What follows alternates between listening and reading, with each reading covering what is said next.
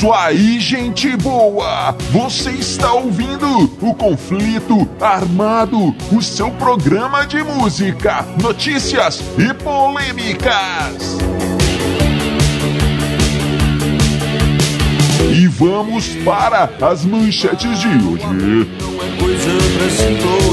Humberto Gessinger, novo documentário do novo disco. O aniversário de 35 anos do Rock in Rio. O caso da rua Elvis Presley.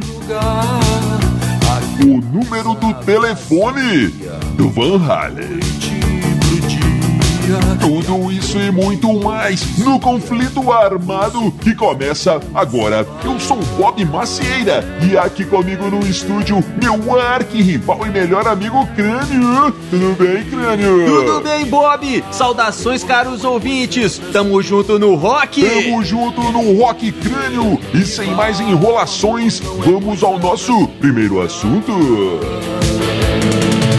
É, crânio, Humberto Gessinger, vocalista, baixista, letrista e tudo mais dos engenheiros do Havaí ou do Hawaii, se você preferir, crânio. É, acabou de lançar um documentário. Esse documentário, na verdade, um mini documentário, não é, crânio? É. Tem 12 minutos o documentário e fala da produção do novo disco do velho Humberto. É, o disco Chama-se Não Vejo a Hora. Ele está em turnê tocando por todo o Brasil, é, divulgando esse novo disco e agora lançou esse, esse documentário, mini documentário que fala da produção desse disco. Ele conta ali sobre várias músicas, de onde vieram a- as inspirações, fala sobre os instrumentos usados, a formação ali de, de baixo, guitarra e bateria, outras com, com um baixo acústico e uma, uma sanfona, gaita de, fo- gaita de fole, sei lá como é que chama aquele negócio É, lá, é, sei lá, né? tocando, é, aquela, é um negócio mais regional lá do sul, lá dos Pampas, é, pois é. E, e ele conta nesse documentário que tudo começou, a ideia para esse novo disco começou a tomar forma em uma viagem que ele fez é, para visitar a filha em Estocolmo, crânio, É, na Suécia, legal. é a terra do ABBA, crânio. Será que ele visitou a galera do ABBA lá, o Bjorn, Benny, é? Será? É, não sei, Bob, não sei. Eu sei que se fosse eu, eu ia procurar, assim, um, um turismo do ABBA. Deve ter lá, levar ABBA Tour. a galera no, no estúdio, levar a galera... no- Tem uma ilha, né, cara, onde eles fizeram as gravações, fizeram as composições. Eles tinham uma ilha lá Verdade. em Estocolmo e nos arredores ali. E, e eles usavam pra compor, fizeram grandes clássicos. O- ali. o mas o clima, o assunto aqui assunto- não é, é. não é o ABBA. É. Deveria ser, porque o ABBA é muito legal, mas o assunto agora é Humberto Gessinger. Sim, cara, muito legal esse documentário. E, e ele fez uma ótima propaganda do disco. Deu muita vontade de ouvir, cara. É uma coisa que ele falou que eu achei muito interessante é que o som foi mais focado no trio, no power trio, baixo, guitarra e bateria, sem muita firula, E- sem muito overdub, que é aquela é, gravação por cima, ali você grava várias vezes a mesma, a mesma coisa, né? É. Várias O- guitarras, o- várias, várias gravações da mes do mesmo instrumento para dar aquela enchida. Ele falou que não teve isso, É verdade. é, a não ser na voz, isso é normal. É, e pra ficar um negócio mais, mais rock and roll mesmo, mais vintage, mais orgânico. Sim. Como, aliás, cara, foi o, prime... o segundo disco do Engenheiros, né? É, o o. Revolta dos Dandes, cara. Grande clássico que tem Terra de Gigantes, Infinita Highway, as próprias Revolta dos Dandes, né? 1 e 2 e tal. Sim. Muito legal, cara. Muito legal mesmo. Ele, ele fala de cada música, de várias músicas. Ah, inspiração foi isso, inspiração foi aquilo. E, e essa parte é, em Estocolmo também foi muito legal, cara. Mostrando a cidade e as coisas que inspiraram ele ali, como a torre do xadrez que tem na capa do disco, que foi inspirada nas torres de igrejas, de castelos É lá em Estocolmo. Ins- Inspirador, cara. Inspirador foi. Estocolmo foi inspirador pro Humberto, como foi inspirador pro ABBA também, que é muito Ô, legal. Tá o bom? De tá novo. bom. Vamos, chega de ABBA. Chega de Mas ABBA. então é o seguinte, Bob. Sim, Uma outra coisa muito interessante, cara, que eu achei talvez a mais legal, sim. é, é, é uma música que ele fala, eu acho que é algoritmo algum que chama a, a música. E ele fala algoritmo algum ousaria nos ligar. Olha né? só. Um improvável par. Olha que letra legal, cara. Legal mesmo. É, é Humberto Gessinger sendo Humberto Gessinger, né? Muito legal isso aí no- nos tempos de hoje, cara, que algoritmos ditam tudo que a gente vai fazer, né? É. Você entra no YouTube e o algoritmo do YouTube fala o que, que você quer ouvir, que você quer ver. Você entra no. Spotify e o Spotify te mostra a playlist que ele, que ele acha que você Que ele quer acha, ouvir, as né? músicas que você quer ouvir. E, o, e o Humberto vem dizer que algoritmo algum ligaria ele ali com, a, com o seu amor. É, que É, coisa legal, olha, muito olha. bom, muito bom. Humberto, sem dúvida nenhuma, um dos maiores letristas do rock nacional. E tenho dito. É, crânio, e essa semana comemoramos, dia 11 de janeiro, comemoramos o 35º aniversário do Rock. Olha aí. É o maior festival que o Brasil já viu e vem vendo, vem vendo, né, desses 35 Vem anos, crânio, pois é. E talvez um dos maiores do mundo, né? E veja só, só tem um problema aí, né, crânio? Que é no Rio, a gente concorda, mas que é de rock, será, hein, Ah não, ah não, Bob, é até tu, Brutus, por favor, não. Todo ano é a mesma coisa, cara. É, Rock in Rio não tem rock. É, o rock não pra Rock in te Rio. Não, provocar, esse né? assunto já deu. Desde, a- desde a primeira, da primeira edição, o, Rock in Rio teve outros tipos de música. Sim, e é o verdade. festival do cara, ele coloca lá o que ele quiser, o problema é, dele. é verdade. É, tem Tá coisas certo, mais tá importantes, certo. como você disse aí, o maior festival do mundo? Não, cara, de jeito nenhum. O maior festival do mundo foi o Live Aid, cara. Lá em 85 também, junho, julho, se não, eu acho que junho, né? Eu foi um pouco sim. depois do Rock in Rio, mas esse sim, o maior festival que o mundo já viu, cara. Foram o- Cara, olha só. Sim. Teve 80 mil pessoas no, em Londres. Pois é, mas- 100 mil na Filadélfia, né? Que foram dois shows. Na verdade, foram mais. Teve, teve shows em Sydney, em Moscou, no Japão É também. verdade. Tudo ali interligado via satélite. E esse satélite, cara, essa transmissão satélite, mais de 100 países. É, é 2 bilhões de pessoas assistiram esse negócio. cara. Esse sim, é o maior festival do mundo, Live Aid. Agora. É sobre o Rock É, não, Rio. tudo bem. A gente pode até fazer um especial, hein, cara? Um programa É um pouquinho mais boa. especial do Live Aid. Mas, ô Crânio, olha aqui, Sim. o assunto é o Rock in Rio. Então, veja só, Tá bom. foram quase 1 milhão e 400 mil pessoas em 10 dias de, de evento, É. 90 horas de música rolando. E olha só, Crânio, teve até boicote da igreja. é, o, o bispo, o, o- o papa, sei lá, o bispo, é, o padre chefão lá da, do, do Rio de Janeiro falou Da que diocese. era um absurdo aquilo ali, que era, que, que, que era um, um festival, que o rock era uma música alienante e que teria consequências na ordem e na moral social. É, que coisa. Pois é, Bob. E, e teve mais, né? Os nossos queridíssimos políticos também se intrometeram, né? É, claro, o Brizola, pra quem lembra aí do Brizola, que era o governador do Rio na época, também Pois quis boicotar o negócio, quis embargar a obra. Com certeza ele tava querendo. Um, um, um, um, agrada, um agradozinho olha. maior ali que o Roberto Medina não quis dar, né? Coisas de política do Brasil. Ô, Crânio, tudo bem, mas vamos voltar à música, que é o nosso assunto aqui. É, tem casos, tem casos incríveis nessa história. É, realmente, O- alguns dos casos mais interessantes é do nosso queridíssimo Fredito Bigodon. É, é Crânio, Fred Mercury. Olha só, os camarins lá eram todos, todos juntos ali, um do lado do outro. É. Fred Mercury falou: Não, senhor, não quero saber de nada disso, não quero ninguém na minha frente. Vai tirar todo mundo daqui, os artistas, a produção, todo mundo. Eu quero ficar sozinho aqui no meu camarim e é tudo meu aqui, não quero saber de ninguém. E se vocês não tirarem, vou mandar meu segurança descer o sarrafo em todo mundo e tirar todo mundo daqui. É isso? É, Bob. E nessa época, cara, os caras do Queen não estavam nem conversando um com o outro, É, cara. Eles ficavam no camarim pra falar alguma coisa. É, um ali, mandar um, um recado pro outro. Eles, eles usavam um mensageiro, cara. Eles não se Olha. falavam, usavam um mensageiro. E sabe qual era o nome desse mensageiro, Bob? Não, não sei. Era o Whats. WhatsApp. É.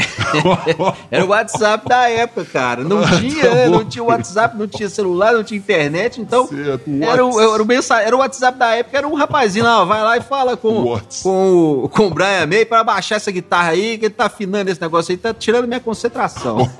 o Grêmio, e é. outra história interessante é que nesse Rock in Rio foi criado, foi cunhado o termo metaleiro. É. E a galera não gosta muito é, disso, cara, né, Grêmio? Eu... Você se importa de ser chamado de metaleiro? Bob, de jeito nenhum, cara. Eu sou metaleiro. Eu fui, né, cara? Eu tive meus é. tempos de metaleiro. Não tem problema nenhum com isso. E isso me lembra uma outra história do Rock in Rio, cara, Sim. que colocaram o, o tremendão, né? Erasmo, Erasmo Carlos é. pra tocar no dia do metal, cara. E vai o Erasmo Carlos todo cheio de, de, de, de couro e com aquelas taxinhas e tal, se achando um do heavy metal. É, achando um metaleiro, cara. É verdade, e tomou cara. uma vai América, uma das vaias mais famosas do, do Rock in Rio. Teve e o mais interessante né? foi que depois ele falou: Nossa, cara, isso me surpreendeu. Eu achei que todo mundo gostava de Jovem Guarda. pois é, cara, 85, né? Já era. Já era ultrapassado a juventude, sempre querendo coisas novas, e o, e o Tremendão achando que ainda tava a galera ainda tava ligada aí, maior brasa, mora na Jovem Guarda. Pois é, você vê a distância que era, né, cara, do artista com o público. Uma coisa também que o Rock in Rio ajudou a, a nivelar. É verdade, viu, Crânio? E o Ozzy? É. Ozzy Osbourne disse que ficou muito decepcionado no, nesse Rock in Rio porque ele tinha uma imagem do Brasil de garotas de biquíni andando por todo lado, hum. desfilando ali, aquela coisa toda, e não viu garotas de biquíni, ele viu foi crianças esfomeadas por todo todo lado. O que, que é isso, crânio? Pois é, Bob. Ozzy Osbourne caindo na real no Rock in Rio, né? Esperando é. mulatas e tinha esfomeados, pois é. É muito feio. Não tem graça nenhuma isso, Não mas olha mesmo. aqui, uma é. coisa, o Rock in Rio, cara, colocou o Brasil na rota dos shows internacionais. É um mérito do Rock in Rio. Muito bom, cara. Se hoje você vai aí no seu show ele sempre tem shows né, internacionais vindo, graças a, tudo isso é graças ao Rock in Rio. É, Mas o Rock in Rio também, cara, fez um grande desserviço no, hum. na, pro rock brasileiro, que é o seguinte, isso é uma teoria minha. É, é lá vem, uma das minhas vem. teorias. Você, você cansa de ver, cara, na internet a galera escrevendo rock in roll. Ai, tem isso. Gente, é rock and roll. Você põe um N, você põe um N, N A, N, D. Rock and roll, rock and roll, rock and roll, não rock in roll. E a minha teoria é essa, cara. Acho que de tanto o povo ver escrito rock in Rio, ah, eles acham que é rock in roll. Faz sentido. É, eu não devia nem ter tido o rock in Rio só por causa disso. Olha, olha. Do meu lado, yeah. É, amigo ouvinte, pra você que ainda não nos conhece, nós somos os Dillions. Nas nossas redes sociais você encontra histórias em quadrinhos, podcasts, bandas novas fazendo o melhor rock and roll, rock and roll de verdade só para você. No YouTube tem clipe, no YouTube tem o conflito armado em vídeo. No Spotify você acha as bandas da Dillion Records. Tem os Dillion, Dillions, tem o Nova Overdrive Machine e tem Crânio e os elétricos. No Instagram tem stories em quadrinhos e no, no Facebook também tem conteúdo exclusivo. Procure os Dillions e eu garanto, amigo, você terá muito prazer em nos conhecer. Ah. Gente, crânio, olha só. Ah. Dia 8 de janeiro, se estivesse vivo, Elvis de Pelvis Presley completaria 85 anos, crânio. E nessa data, todo 8 de janeiro, em Graceland, a casa do Elvis, que hoje é um museu, tem até avião lá no Jardim, crânio. o pessoal se junta ali, fãs e tudo mais, para relembrar o rei do rock, contar suas histórias e tal. Esse ano, um cara lá que parece que era, era motorista dele, amigo dele, alguma coisa assim, veio contar uma história, crânio. Olha só, o prefeito da cidade queria colocar o nome dele, Elvis, numa rua. Avenida Elvis Presley. E o Elvis achou, crânio, é. uma grande besteira essa história. Tanto é besta que ele colocou o nome do prefeito no cavalo. é, esse, cara, esse prefeito é uma besta. Vou colocar o nome dele num cavalo. Pois é. Mas tem uma outra, cara, dessa mesma, dessa mesma questão da rua aí, que é o Sim. seguinte: o cara disse que um amigo dele lá, funcionário, sei lá, disse que eles saíam toda manhã para dar uma voltinha ali, tinha um a casinha do Elvis, né? É, Eles pegavam um carrinho daqueles de golfe e saíam andando ali pela, pela, pela propriedade, aquele negócio todo. Sim. Diz que um dia, cara, eles saíram da propriedade, estão andando pela rua. Isso o Elvis, de manhã, tudo à vontade, de pijama, aquela coisa toda. né? E aí eles estão andando pela, pela rua, saíram pela cidade. E aí, cara, o cara se deu conta que eles estavam na rua, Elvis Presley. E aí falou com o Elvis, nossa, Elvis, mas olha aqui, cara, nós no meio da rua aqui, você de pijama? O Elvis virou pra ele e falou assim: Ah, cara, a rua é minha, tem meu nome, eu fico aqui do jeito que eu quiser. Talvez eu vá e não volte pra casa. Talvez O eu crânio olha essa história aqui. Sim. A escritora Nancy French, Nancy French, contou no Washington Post, o jornal é que é o seguinte, uma história muito interessante, Hum. que ela, ela estava recém-casada, tinha acabado de casar e o, e o marido dela chamava David, guarde essa informação aí, crânio. Sim. David. A, a, a Nancy cas- cas- casou com o David, tudo bem. Hum. E tal, logo no começo do casamento, o telefone da casa dela começa a tocar. Né? É. E ela atende a uma voz feminina querendo falar com o David. Passou, ela achou estranho, passou o telefone pro David, o David, ah, tal, tal, tal, tal. Não, não, não, é engano. Tudo bem. Passa um pouco de tempo, outro telefonema, outra voz feminina, quero falar com o David. Ai, ai, ai. E aí, crânio, o Davidzão lá, não, é engano, minha filha, não, tudo bem, tal, negócio. Ah, mas a mulher virou uma onça, né, crânio? Claro. Ficou toda neurada ali, o que que tá acontecendo? Que mulherada é essa ligando pro meu marido? Esse negócio tá muito, tá muito estranho, o cara toda hora, toda hora atendia, engano, engano, engano, e não sei o quê, aquela A coisa toda, a mulher foi ficando neurada. E aí, crânio, uma, uma- um certo momento, lhe toca o telefone, ela atende a um cara. E o cara falando, eu quero falar com o David. Eu quero falar com o David. E ela, mas espera aí, o que, que que tá acontecendo? Não, é uma questão de trabalho aqui, e todo trabalho tem que passar por mim. Como é que ele faz uma coisa dessa? E a mulher fala, o que, que é isso? E aquela confusão toda. e até que ela fala assim, olha, sou esposa do David, você pode falar comigo? E o cara, o quê? Você é esposa? Ele, me, ele, ele se casou e não falou comigo? O que é isso? Você tá grávida? A mulher "Você tá vindo. Aí, cara, aí, olha só. O, o cara no telefone fala: tá vindo um David Lee Jr. por aí? Aí a mulher ligou: David Lee? David Lee? Aí ela entendeu o crânio. Era o David Lee Roth do Van Halen, crânio no telefone. O David Lee Roth do Van Halen tinha mudado o telefone, crânio. Olha só Ah. E só que ele tava passando pra todo mundo o telefone antigo, crânio, que agora era o telefone do casal. Que coisa, que Pois é, Bob, pra gente ver como funciona a cabeça de um rockstar. É tudo louco. Ele, ele mudou o telefone e não tava nem aí. Mas olha só, nessa época, que, que aconteceu? Eles estavam separados, Van Halen estava separado. É verdade. O Dave Lee estava numa carreira solo. Sim. E logo depois eh, rolou uma volta do Van Halen, cara. E, e o- o que, que eu acho que aconteceu? Hum. Dave Lee, no auge da sua carreira solo ali, se divertindo naquele negócio, passando o telefone pra mulherada. Olha, oh, me aí, depois a gente vai combinar uma coisinha e tal, aquela coisa toda. Sim. E o que acontece? Ninguém ligava de volta pra ele, cara. Ele passando o telefone, ninguém ligava, mas ele começou a ficar neurado com aquilo, cara, deve ter pensado, é, minha, minha, minha carreira solo não tá legal não, eu tô em baixa, cara. Mulherada não me liga de volta, já sei, vou voltar com a banda.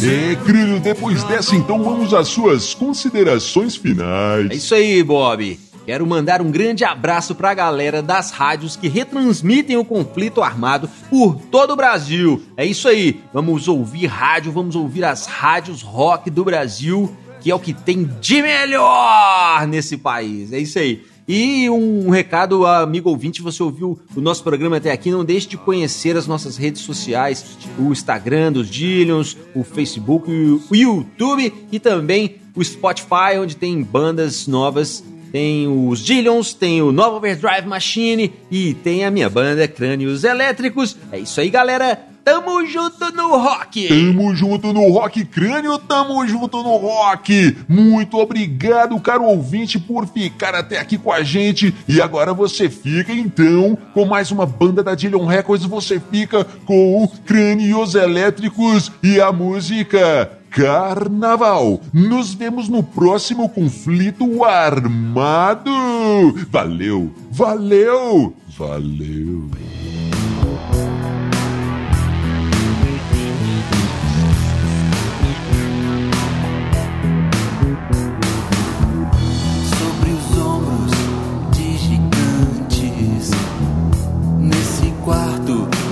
Preparo. Sempre deixo a porta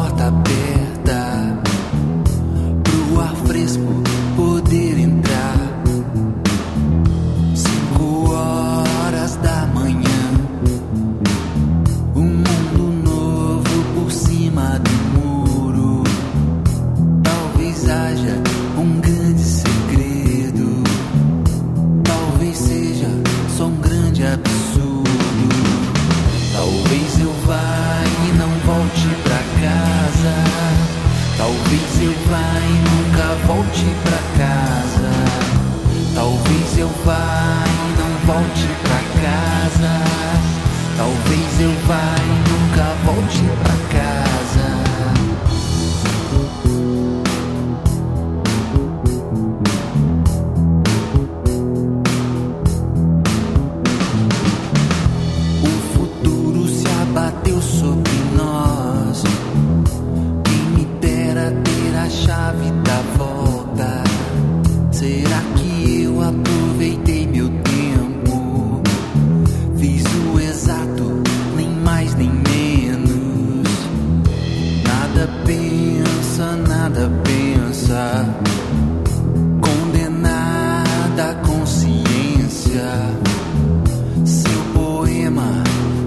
sai com a chuva,